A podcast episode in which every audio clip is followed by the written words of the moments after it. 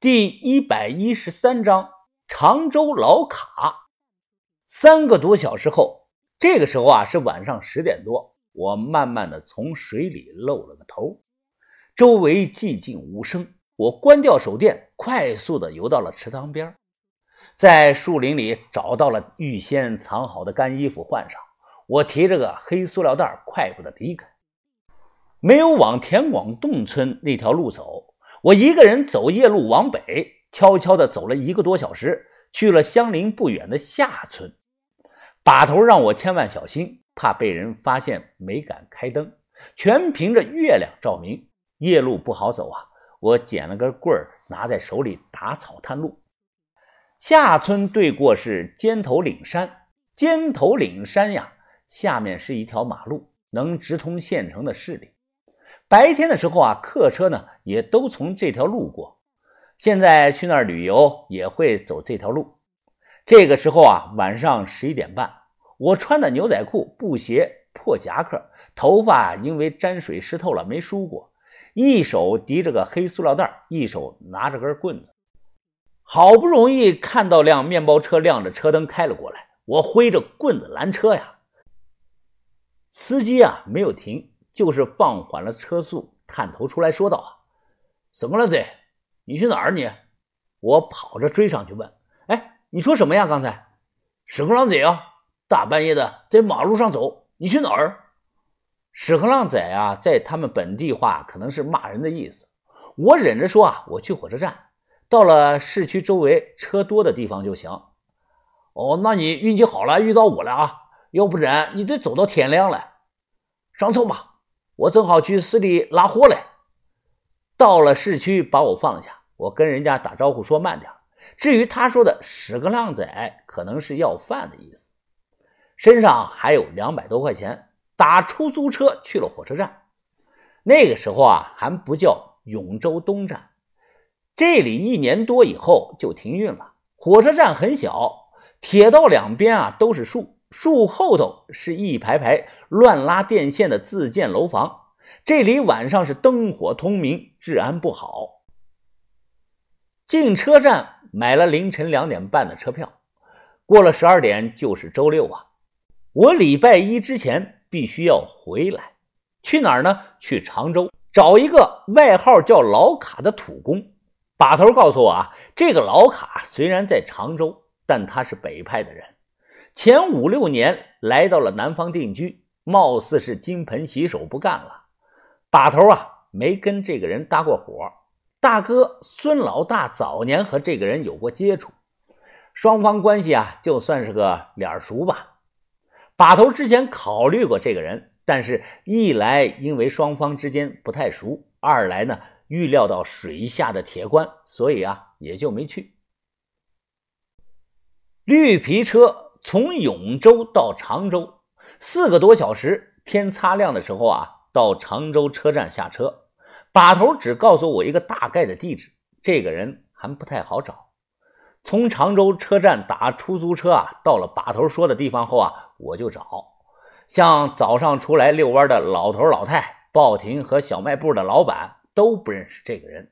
一打听到早上十点多，我找到了一家卖早点的路边摊吃饭。本来啊没抱什么希望，就随口一问，没想到炸油条的老板说啊，哦，老卡呀，你找他干什么呀？哎，你认识啊？我忙放下碗筷，老板擦了擦手，将抹布随手扔到一边，认识啊，昨天还去他那里拿了口锅呢。这不是啊？他指着放鸡蛋汤的新锅让我看。你要是去找他，得赶快啊，往常他十一点就收工开车回去了。我可不知道他家在哪儿住啊！豆腐脑也没喝。我记下了地址后，拿了两个包子，吃着包子就找过去了。老卡现在干的营生啊是倒锅。零零后不知道，九零后应该有很多人见过吧？当时易拉罐、露露瓶子等都是铝的，自己家里收集的多了，就会拿这些呀去街上找那个倒锅的，熔了后做一个铝锅、铝盆什么的。做出来的东西质量好，用个几年几十年都不会漏水。还有啊，小孩子往往会缠着大人说啊，呃，说不要锅，呃，说要用这个易拉罐啊做一个小宝剑、小斧头什么的。我到了地方，远远的看到一辆三轮车停在路边地上摆了很多的东西，有装沙子的那个桶、泥火钳子、炉子，还有厚手套等等。泥火炉呢，已经把易拉罐烧化成了铝水。一个男的四十多，叼着烟头，留着非主流的长头发，他正戴着手套。他身旁还有个中年妇女在帮忙。刀姑，我马上就要收工回去做饭了，你下午四点以后再来吧。我说不到锅，有点事啊，想请您帮忙。哦，他叼着烟问道：“不到锅，你找我干什么呀？什么事啊？”哎，老卡哥是吧？能不能借一步说话呀？走到路边没人的地方，我递过去一根烟，说道：“啊，我要在水下搁个东西。”三万块钱怎么样啊？他愣了愣，呃，我就是个刀锅的，啊，哪会搁什么东西啊？哎，小兄弟啊，你找错人了吧？他说完转身就要回去。哎，等等等等，老卡，你干过这方面的活，而且不止一次。孙连天是我大哥，我把头啊叫王显生，你应该听说过的。五万怎么样？他转过头来打了个哈欠，笑着说：“那你也应该知道。”我五六年前不干了。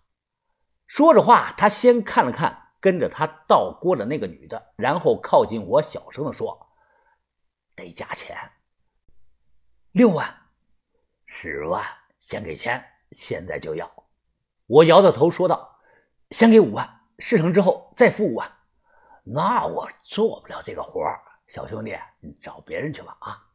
看人要走，我心一横，好，好，好，我现在取钱。你中午跟我走。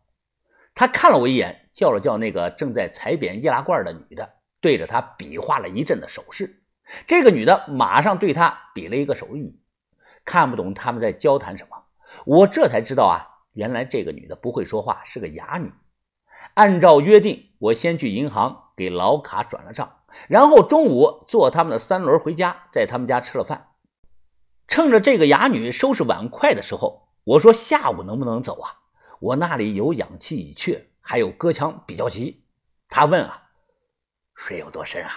我说大概十几米，可能是二十多米啊。他摇着头，那不行啊，一缺，哎，一缺压力太敏感。呃，水超过五米啊，我就不敢用了。呃，要用专门的那个氢氧混合瓶，而且啊，气袋要做特殊的处理，要打蜡封胶水。不能用你们带的那个气袋，你下午等着吧，我去准备需要的东西。快的话，晚饭前就能回来。我说好，那你尽快。爸爸，爸爸！突然从院外跑进来个小女孩，七八岁，扎着马尾巴辫，穿着身红色碎花的小棉袄，脸上是胖嘟嘟的，很讨人喜欢。老卡一把将小丫头抱起来，哈哈的笑着，嘿嘿嘿。你怎么不写作业呀？又跑进来了。小女孩拍手说道：“我写完了，我要看电视。”老卡捏了捏小丫头的鼻子，宠溺的说道：“好，爸爸给你放电视。”